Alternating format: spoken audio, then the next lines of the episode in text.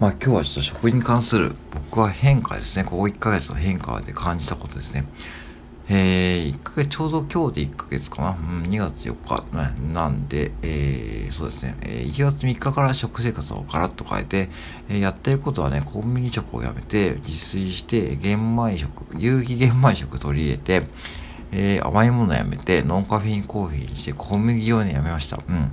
パンとか全く食べなくなって、まあ、普段の生活にも、えー、要はいい油を取り入れてます。結構ね、ストイックに変えました。で、これをまあ自分でちゃんと勉強してやっていたことですね。で、実験してました。で、食べる量もね、もう本当に以前の半分以下にして、まあ1日2食ぐらいですね、うん、にしてます。で、あのー、そうすると変化としてですね、まず体重が4キロ減って、BMI が22になって、えー、凝りがなくなってきました。肩こりが。あと疲れにくくなりましたね。これは本当に、うん。結構夜勤の時とかね、朝になると結構うっとりして、もう疲れ切っていて集中力もなくなってきたんだけども、それがね、あまりこう感じられなくなって、1ヶ月でこんだけ変化があるんで、やっぱりこう人間の体ってやっぱ正直だなと思いました。うん。やっぱ以前はね、本当にこう、あまりこう食事のことを考えずに生活していた時期は、やっぱりね、その疲れやすいし、こりも発生したし、何時間ででもだるいしってことが続いていて、ほんでちょっと体にも不調が消えたんで、まあ、その不調が完全に消えたわけじゃないんだけども、でもね、数段良くなりました。うん。で、これが1ヶ月続いたんで、まあ、これやっぱ続けてみる価値があると思います。で、何が言いたいかというと、その食生活にお金をかけるってことはやっぱり一番最大の自己投資だと僕は本当に感じていて、まあやっぱり今は本当有機玄米とかをね、アマゾンで買って、アマゾンでも本当にこう、売ってるしね、そういういい、本当便利な時代ですね。で、とは言っても値段が2キロ、2キロ2500円以上するんで、まあ、はっきりお高いんですよ。で、なんだけど、よく考えてほしいんだけども、そういうものを買っておいて、食生活ね、まあ、立て直してとかね、いろいろこう自分で勉強して、多分いい油とかね、取ってますけども、ね、オリーブオイルとかもね、取り入れるし、入れてるし、あと味噌汁とかもね、飲んでるし、そういうことしてるとね、やっぱしね、あの、お金はかかります。うん。倍ぐらいかかってます。あの、以前の食生活に比べて。うん。だけども、それって投資だと思っていて、やっぱしこの、病院に行くとやっぱ何万っていう治療費かかることあるじゃないですか。そのね。そして時間もかかるし、その病院に行く手間もかかる。時間が奪われますよね、まずね。その費用対効果を考えるとね、その今からこう食生活を変えるだけ多分人間の体ってね、変化してくると思います。うんで、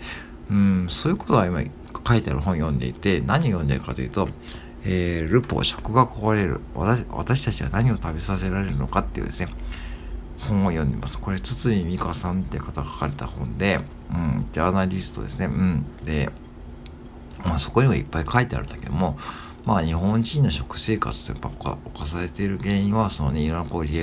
害関係があってもう世界的なこうアグリビジネスをね要はそのビジネスの、えー、要は商売道具にされているってことがね書かれています。うん、で、まあ、最近ではそういうことに反発してもういろんなこう日本の自治体レベルレベルでもう独自であのちゃんと、えー、生活を見直そうという動きが出ていることを紹介されていて一つの例で言うと、例で言うと、愛媛県今治市のね、例がね、ありました。うん。もうそこはもう1980年代からね、有機、有機の、材料を使った給食をね、出すという活動がされていて、そこでね、最初はね、大変でしたけども、もうそこで当時の市長さんが頑張って、その有機野菜とか使った、その地元で、地元で作った有機野菜で給食を出すという試みがあって、それが本当1980年代からやっていると。それがまあ、徐々に全国に広がりつつあるっていう現状もあるし、だからね、そう、だから給食レベルで見直すと、多分子供たちの健康もね、まあ、ある程度守られると書いてありますね。だから、うん、で、小麦とかね、その、要は、巷で溢れている小麦とかね、あの、要は、小麦のパンですね。これ僕何回も言うけども、ほんと小麦のパンはね、やめた方が絶対いいですよ。うん。これね、本当に小麦もそうだし、その小麦の現在のは国産小麦って書いてあるけども、国産小麦って書いてあるのは国国産っていうのは国内で生産されたんじゃなくて、国内で加工されたっていう意味があるんで、要は現状はあれ、アメリカ産の小麦である可能性が高いんですね。で国産っていうのは、国で加工したっていうよりは国産って書いてもいいんですよ。うん。だから、あの、要は、よくね、国産とかあるけども、国産小麦を使ってるとね、ほとんど僕は嘘だと思ってるし、まあ中にはね、ちゃんとしたね、あの、やつはあるけども、ほぼほぼね、まあ、ほぼほぼアメリカ産の小麦とかね、入ってきて、農薬まみれの小麦を使って、そして添加物いっぱいのね、食、あの、原材料を使ってあるんで、安いけども、ね、安いしね、バーターとかマーガリンとかね、そうのマーガリンとかショートニングは使ってあるんでね、本当に食べる、食べるのはね、すごく僕はやめた方がいいと思います。うん。特に菓子パンはね、菓子パンは本当にやめてくださいね。うん。と思って、もうそれ説に言いたいんだけども、うん。で、で、これなんでそれ言えるかというと、やっぱしこれ現場でそういうお客さん見てるからですね。うん、やっぱしね、表情がね、良くないんですね。あの、本当になんかこう、毎日こう菓子パンとかね、あの朝ごはん代わりにこうスナック菓子とかね、チョコレートとか買ってくお客さんが見えるんだけども、やっぱりも疲れ切ってるし、なんかこう、そしてタバコを吸ってカップラーメン買ってっていうね、食生活を送ってる方もね、いますけども、うん、そういうお客さん目の当たりしてみるとね、まあ、本当にね、顔色悪くて疲れ切っていてですね、覇気がないというかね、まあ、ごまかしているというか、そして缶コーヒーで甘いコーヒー飲んで砂糖をいっぱい取ってって生活しているとね、それはもういつか病院に行くのはね、当たり前ですよねって感じです。で、だから僕はちょっと矛盾してることは言ってますけども、コンビニ従業員でそんなこと言うなって言われますけども、コンビニ従業員だからこそそういうことがわかるっていうね、環境でやってるんで、あの、ぜひね、そこはね、本当に皆さんね、あの、コンビニ行った時ね、これ何回も言うけども、賞味期限なんてどうでもいいんで、てか食べれるんで、賞味期限食べて、うん、過ぎてて万が一で食べれるんで、原材料を見てください。特に、えー、パンとか、あとは、うん、パンはそうだな。で、あと糖質のグラムとかであまり気にするんじゃなくて、ほんと原材料、うん、を見てほしいです。うん。で、特にコンビニおにぎりも、実はあれもね、いろんなこう、からくりがあって、まあちょっと話すと長くなる言えないんだけども、あんまりやっぱし良くないんですよね。本当に良くないんで、本当に僕はね、お母さんがおにぎり握る時間がないのかなって思うんですよね。その、ちょっと便利になりすぎて、本当にね、食に対するこう価値観、価値観がね、薄れてきてしまってるし、そこでなんかお母さんがね、朝ね、おにぎりいっぱい買うのを見るとね、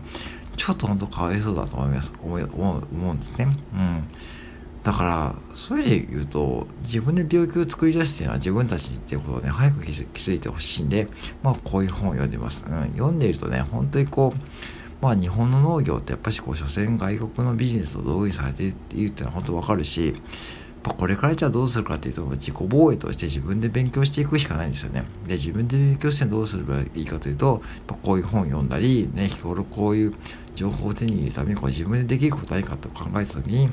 例えばね、少しでもこう、まあ、食生活見直すきっかけとか作って、あ例えば自分だったら、まあ、今はちょっと急に帰るのはちょっと厳しいから、